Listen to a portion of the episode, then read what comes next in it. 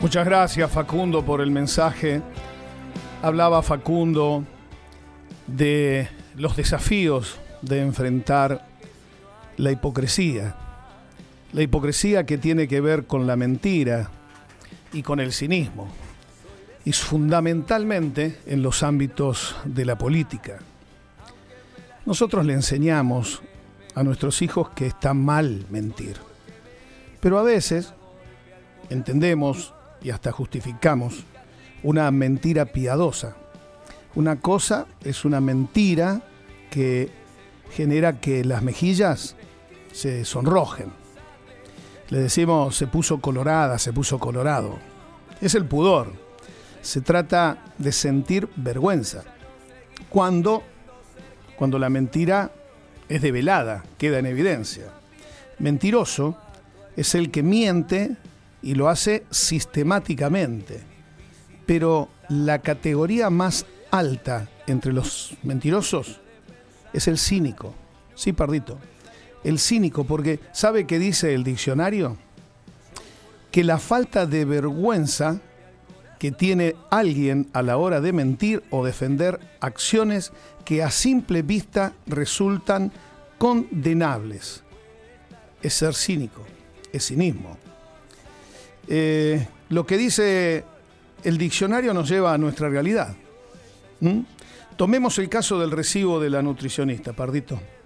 El sentido común hace al acomodo, al uso de la política para sacar ventajas personales, un hecho reprochable. Pero desde el poder se lo intenta justificar con mentiras. Las contradicciones que se dan dejan rápidamente en evidencia y nadie se pone colorado. No hay pudor, no hay vergüenza, nadie se ruboriza. Entonces, como dice el diccionario, cuando se miente desvergonzadamente, estamos ante el cinismo. Y el cinismo, como proceder recurrente, sobre todo en funciones representativas, en funcionarios elegidos por el pueblo para gobernar, es mucho más grave. Mucho más grave. Mucho más grave que cuando se da en un contexto netamente personal. Y otra vez recurro, como el sábado pasado, amigo, a Pedro y Pablo, ¿se acuerda la marcha de la bronca, inmortalizada marcha de la bronca y de la fe? Que en uno de sus párrafos dice, bronca cuando mienten con descaro. Se refiere a los que están en el poder. Bronca cuando a plena luz del día sacan a pasear su hipocresía. Mentir con descaro es cinismo. Y la hipocresía, dice el diccionario, Pardito, es, escuche, fingir cualidades o sentimientos. El recibo de la nutricionista, cómo se fingió la indignación del funcionario porque alguien osó divulgar el recibo. Cuando lo indignante claramente es lo que el recibo demuestra, un acto de corrupción. Recordemos la indignación del funcionario con aquel ex amigo clausurado, ¿se acuerda de Aníbal Villares? Por su condición de contraventor, inadmisible condición de hombre que no cumple con las normativas y le debe al municipio, cuando lo indignante es claramente que apareció brutalmente golpeado luego de ser detenido por una institución del Estado. El hipócrita finge también cualidades que realmente no tiene. Porque la palabra hipócrita, mire, estudié, ¿eh? viene del griego y define al actor. Tiene que ver con el teatro. Al que representa el personaje que no es es un término correctamente aplicable cuando en los discursos, por ejemplo, se habla de empatía, cuando inauguran el periodo de sesiones, ¿se acuerda? El discurso de empatía, de diálogo y tantas otras cualidades que el funcionario claramente dice tener, pero no tiene. Empatía. Si desde el poder se ataca y se ha atacado recurrentemente a instituciones caracterizadas de nuestra ciudad, diálogo. Si a la mayoría de las personas e instituciones no se las recibe. Estuvo aquí Olguita Guzmán. Se niega el representante a dialogar, a conversar.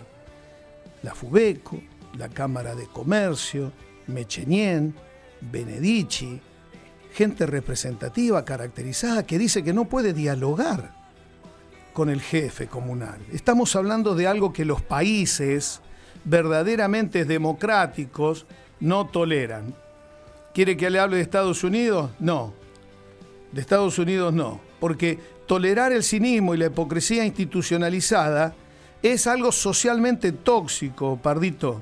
Habla de una sociedad degradada en sus valores o mínimamente de una sociedad en gran parte eh, disciplinada por la prebenda o por el ataque a quien se queja o se manifiesta indignado.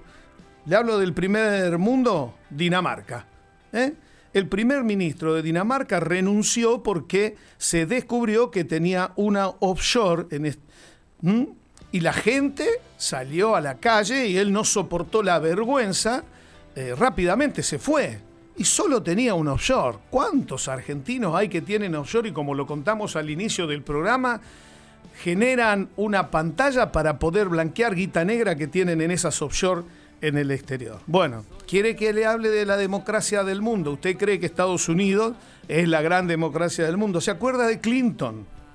Clinton fue sometido a un juicio político.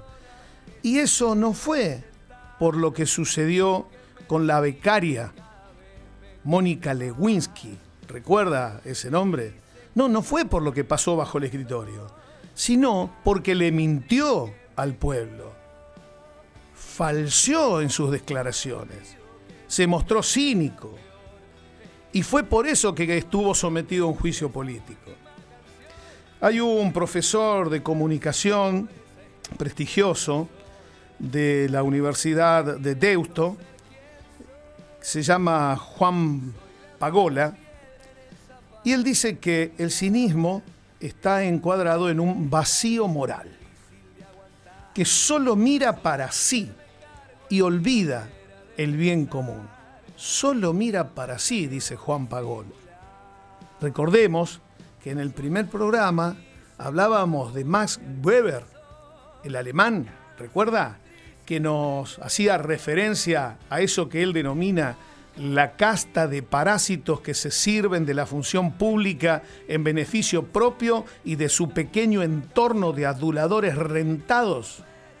Dice también Pagola, el carácter cínico se trata de una comprensión distorsionada de la realidad, fría, especuladora, que no entiende de valores y principios humanos y reniega íntimamente de principios éticos.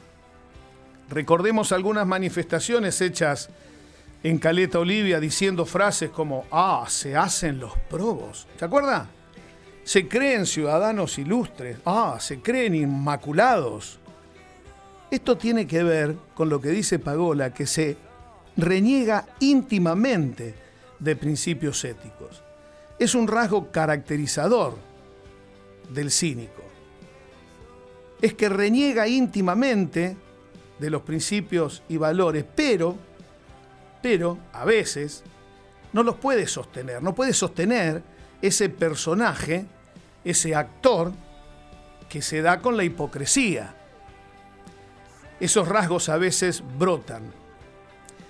Y concluyendo, este párrafo de Pagola, el político cínico, dice él, reniega de una sociedad en la que se representen los logros, los hechos positivos de todas las personas. Reniega de la construcción colectiva en una sociedad. No quiere una sociedad más incluyente, pero obviamente lo disimula con la hipocresía.